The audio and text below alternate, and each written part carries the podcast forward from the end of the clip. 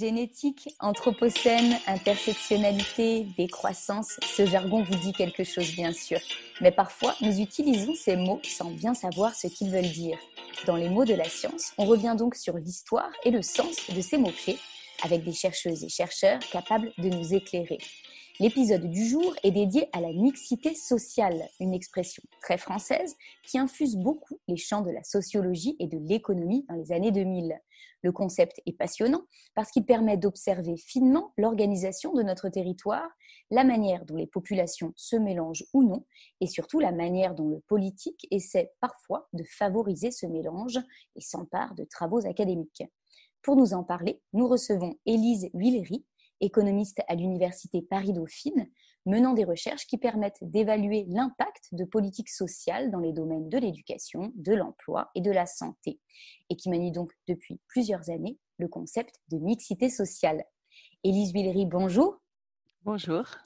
Quand est-ce que l'on commence dans les milieux académiques à parler de mixité sociale, selon vous, et pour désigner quoi?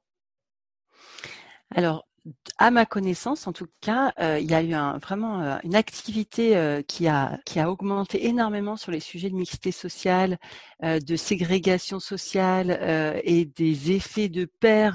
Je vais redéfinir ensuite ce que c'est.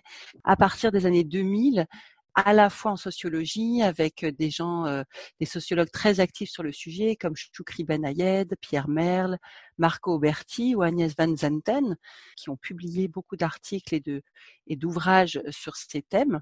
Également en économie, effectivement, dès 2004, j'ai retrouvé un article de Thomas Piketty qui évoque le problème de la ségrégation scolaire et des effets négatifs que la ségrégation scolaire produit au regard des résultats scolaires des, élèves. Et ensuite, on a tout un groupe de chercheurs en économie, notamment Julien Grenet ou Pauline Givor ou Béatrice Boutchenik, Olivier Monceau, qui activement essayent de rechercher à la fois la, à décrire le problème, c'est-à-dire à quel point est-ce qu'il y a de la mixité, de la ségrégation, enfin le problème étant la ségrégation et pas la mixité évidemment, au niveau des territoires, à la fois dans les quartiers, dans les écoles, et à également en étudier les effets effectivement sur notamment les performances scolaires des enfants et leur, leur parcours, leur trajectoire, leurs orientations, leur insertion professionnelle à plus long terme. Donc c'est autour des années 2000 que, que ce thème euh, fait vraiment un bond dans la littérature académique. Et puis, ça n'a pas cessé depuis, c'est-à-dire que dans les années 2010 et même aujourd'hui, il y a beaucoup d'activités sur ce sujet. Et donc, à ce jour, qu'est-ce que les recherches permettent euh, d'affirmer, de, dire sur les effets de la mixité sociale? Alors, à ce jour, on a des résultats qui sont assez convergents à la fois sur données américaines et sur données françaises euh, pour dire que euh, l'impact de la mixité sociale sur les performances éducatives, sur les performances académiques est plutôt positif, c'est-à-dire qu'il euh, semblerait que euh, tout le monde en bénéficie. Euh, évidemment, et ça c'est plus intuitif, les élèves qui sont d'origine plus défavorisée bénéficieraient d'une classe mixte avec des élèves plus performants et d'origine sociale plus favorisée, mais également l'inverse, c'est-à-dire qu'il y a un travail très intéressant de Béatrice Boutchenik qui euh, montre que des élèves très performants sont euh, plus heureux et réussissent mieux quand ils sont dans des classes hétérogènes, c'est-à-dire pas que avec des très performants, pas des Henri IV et des choses comme ça tout le temps, parce que finalement, pour ces élèves-là d'être mis, les élèves très performants qui sont groupés entre élèves très performants, ils ont, euh, ils perdent de confiance parce que tout d'un coup ils se retrouvent à être pas si bons que ça, parce qu'ils se retrouvent avec des classes tellement fortes qu'ils se retrouvent milieu de classe ou fin de classe alors que finalement à la base ils étaient très forts, etc. Donc c'est intéressant ces travaux parce que pour l'instant ils montrent plutôt un bénéfice un peu pour tout le monde d'avoir une classe qui soit plus hétérogène qu'une classe très homogène socialement ou scolairement. Alors, apprendre avec des pincettes tout ça. Donc là, je parle de ce que pour l'instant on a l'air de voir, à prendre un peu avec des pincettes, parce qu'effectivement ça nécessite des confirmations euh, avec euh, des variations plus importantes que ce qui existe aujourd'hui dans la littérature, dans la composition sociale, pour vraiment pouvoir affirmer euh, que ces résultats valent dans un contexte large, quelles que soient les situations. Donc ce sont des premiers résultats que la recherche nous enseigne, qui demandent à être confirmés à des niveaux d'âge différents et sur des contextes différents. Voilà. Alors, intéressons-nous maintenant précisément à vos travaux. Vous, vous êtes économiste, vous travaillez notamment sur la mixité sociale. Qu'est-ce que cela signifie dans votre cas? Quelles questions vous posez-vous? Qu'est-ce que vous cherchez à évaluer, à mesurer? Et, et pourquoi faire? Alors d'abord, il faut expliquer que le problème fondamental qui amène les chercheurs, que ce soit les sociologues et les économistes, à s'intéresser à la mixité sociale, c'est celle des inégalités scolaires.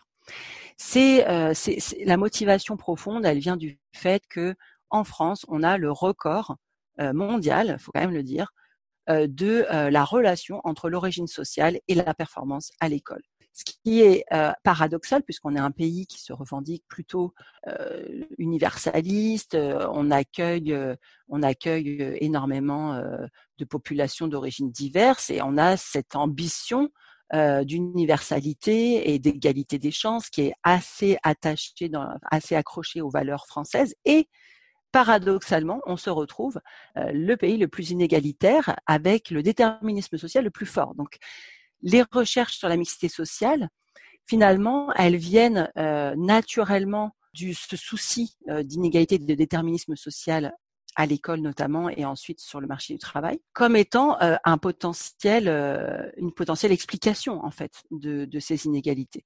Donc c'est comme ça que la question a émergé. Je voudrais juste d'ailleurs dire que pendant 20 ans, on a plutôt euh, été euh, concentré sur euh, les politiques de compensation, les ZEP. et donc, l'idée n'était pas de mélanger les gens, de mélanger les, d'avoir des quartiers plus hétérogènes. L'idée était simplement d'amener plus de ressources là où les populations étaient plus en difficulté, plus en difficulté scolaire et puis ensuite sociale. Et puis, face à l'échec finalement relatif, après les travaux qui ont été menés, de ces types de politiques, notamment parce qu'il renforçait la ségrégation sociale, c'est-à-dire qu'il faisait fuir les classes moyennes.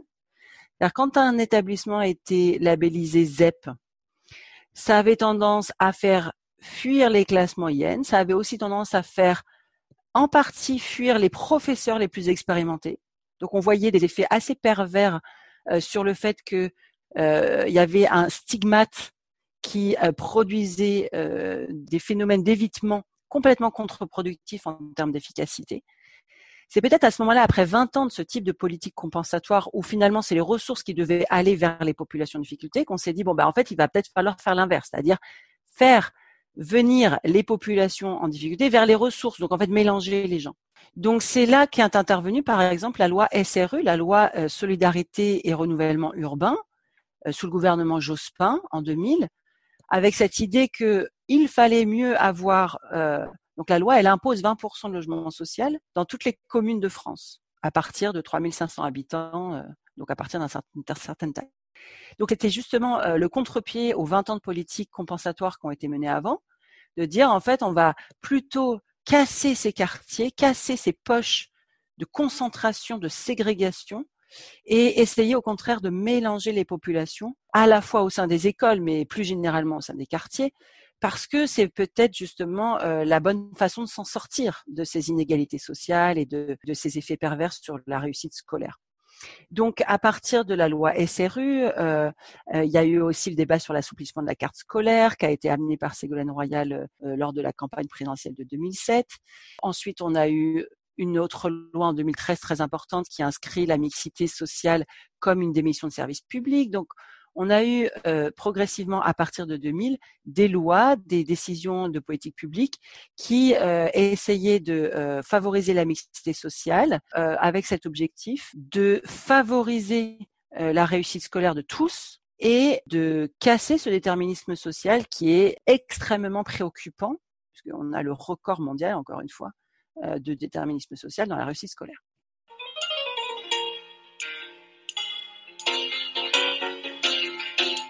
Oui, c'est essentiel d'avoir ce contexte politique à l'esprit pour comprendre comment la mixité sociale a émergé dans le débat public. Hein. Alors maintenant, vous, chercheuse, vous allez donc évaluer les effets de ces politiques. Est-ce que vous voulez bien nous expliquer comment vous travaillez? Donc effectivement, les, les, chercheurs, moi je fais partie d'équipes qui travaillons, on essaye de travailler à évaluer les politiques publiques. Donc ce qui s'est passé, c'est que en 2015, euh, la ministre de l'Éducation, Najat Vallaud-Belkacem, a euh, diffusé une circulaire qui s'appelle la circulaire mixité, qui donne la possibilité à des établissements, notamment des collèges, de partager un même secteur de recrutement de manière à, pouvoir euh, mixer la population scolaire et à favoriser la mixité. Donc, elle a lancé cette circulaire et elle a mobilisé un comité scientifique composé justement de sociologues et d'économistes qui étaient euh, mobilisés pour suivre euh, le développement de ces actions en faveur de la mixité scolaire dans les collèges et sur tout le territoire. Il y a eu entre 20 et 30 endroits en France où les collèges euh, se sont saisis de cette circulaire pour effectivement mener des actions en faveur de la mixité sociale. Et euh, ces actions ont été accompagnées par les chercheurs, à la fois pour euh, comprendre comment est-ce que l'action arrivait à se mettre en place politiquement, elle, comment elle été ressentie par les personnels enseignants, mais aussi les parents, et en évaluer les effets positifs ou négatifs sur à la fois les performances scolaires des élèves et aussi leur vivre ensemble, leur capacité à développer des valeurs euh, de tolérance, d'ouverture, euh, euh, des valeurs qui soient plus compatibles avec le sentiment d'appartenance à une société cohésive, etc. Donc moi, je fais partie d'une équipe avec Julien Grenet notamment, qui suivons dans, dans, dans 70 collèges on mène des enquêtes auprès des élèves et auprès des enseignants de manière à pouvoir suivre les effets à moyen terme de ces interventions en faveur de la mixité scolaire. C'est une équipe qui est composée uniquement d'économistes ou il y a un, panel plus large et pour quelles raisons? Alors, Effectivement, il y a des sous-équipes dans le conseil scientifique. Moi, je fais partie d'une équipe qui est uniquement composée d'économistes. On mène des travaux quantitatifs, c'est-à-dire qu'on va relever des données sur euh, des cohortes très importantes, des milliers d'élèves. On va relever des données euh, à la fois des données de tests académiques pour voir quels sont les niveaux d'apprentissage. Donc, on va concrètement faire passer des tests de maths et de français. Enfin, on, fait passer depuis 2018 euh, des tests de maths de français aux élèves. On fait aussi passer des questionnaires aux élèves pour leur demander, pour mesurer leur perception vis-à-vis des différences sociales, euh, de leur euh, tolérance, de leur ouverture. Donc ça, on, a, on utilise des questionnaires qui sont plus basés sur euh, des échelles psychométriques, qui permettent de, mesurer les aspects de bien-être, les aspects d'ouverture, d'empathie, etc. on essaye aussi de mesurer pour chaque enfant individuellement euh, son réseau d'amis et voir si son réseau d'amis a une plus grande diversité sociale euh, quand les actions euh, de mixité ont été mises en œuvre. Donc pour voir si en fait au sein des établissements, est-ce que les enfants se remettent finalement à chercher les pères qui leur ressemblent ou si les actions de mixité permettent euh, d'avoir des copains beaucoup plus divers que dans la situation où il n'y a pas d'action de mixité. Donc nous, on collecte toutes ces données et on en fait un travail très quantitatif, donc très statistique. Et en parallèle, euh, il y a d'autres équipes de chercheurs comme Marco Berti, Pierre Merle ou Choukri Benayed qui accompagnent sur un plan plus qualitatif, plus sociologique, euh, le ressenti des acteurs, la façon dont euh, les sujets ont provoqué euh, des résistances et quelles sont ces résistances pour en comprendre justement plus les tenants en termes de réception, réception sur le terrain. Et c'est extrêmement complémentaire. Alors on travaille pas ensemble parce qu'on n'a pas les mêmes méthodes, mais par contre, on dialogue dans le conseil scientifique, on dialogue euh, régulièrement euh, grâce aux réunions qu'on peut avoir donc au ministère de l'Éducation pour euh, présenter les travaux les uns les autres et pouvoir profiter bah, de ce que chacun peut apporter au, au débat. Quels résultats vous obtenez pour le moment, si on peut en dire un mot alors, on n'est encore que euh, en cours euh, de travail. Euh. donc là, aujourd'hui, ce que l'on sait, c'est uniquement si les actions qui ont été menées sur le terrain ont réussi à favoriser la mixité scolaire, ce qui est social à l'école, ce qui est déjà une première étape. Évidemment, c'était l'objectif numéro un. Et donc ça, on sait que c'est le cas, mais on sait que c'est pas le cas de manière très intense partout. Donc après, à nous, on, analyse quel type d'action a vraiment euh, permis une augmentation importante de la mixité scolaire et quel type d'action finalement a moins réussi cet objectif de mixité scolaire. Donc ça, c'est une première étape. Euh, sur lequel euh, on, a déjà des résultats. En revanche, sur l'impact de la mixité scolaire sur les élèves, on a encore une enquête à mener en 2021 pour pouvoir achever la collecte et pouvoir vraiment faire les analyses d'impact. Donc à ce stade aujourd'hui, je ne peux pas encore vous dire quels sont les effets sur, par exemple, les apprentissages. Est-ce que les élèves réussissent mieux? On va regarder quels sont les élèves qui réussissent mieux. Donc on va regarder selon leur origine sociale. Est-ce que cela fait des effets différents sur ceux qui sont favorisés, sur ceux qui sont d'origine plus modeste? Donc ça, ce sont des analyses qui sont en cours. Donc il va falloir attendre encore euh, une année pour pouvoir euh, conclure. Ma dernière question porte sur cette notion même, cette expression de, mixité sociale qui est, euh, qui est effectivement très française. On en parlait au début, au sens où elle est difficile à traduire, notamment en anglais, qui est la langue de, de beaucoup de travaux scientifiques. Est-ce que ça rend plus complexe la circulation de vos travaux et même le débat finalement autour de euh, ce que ça veut dire d'évaluer la mixité sociale et pour quel but oui, c'est très euh, frappant qu'effectivement en France, on utilise beaucoup ce terme de mixité sociale. On peut aussi l'utiliser dans sa forme négative de ségrégation sociale. Euh, donc on utilise beaucoup ces concepts, ségrégation, mixité, euh, l'un étant le pendant de l'autre.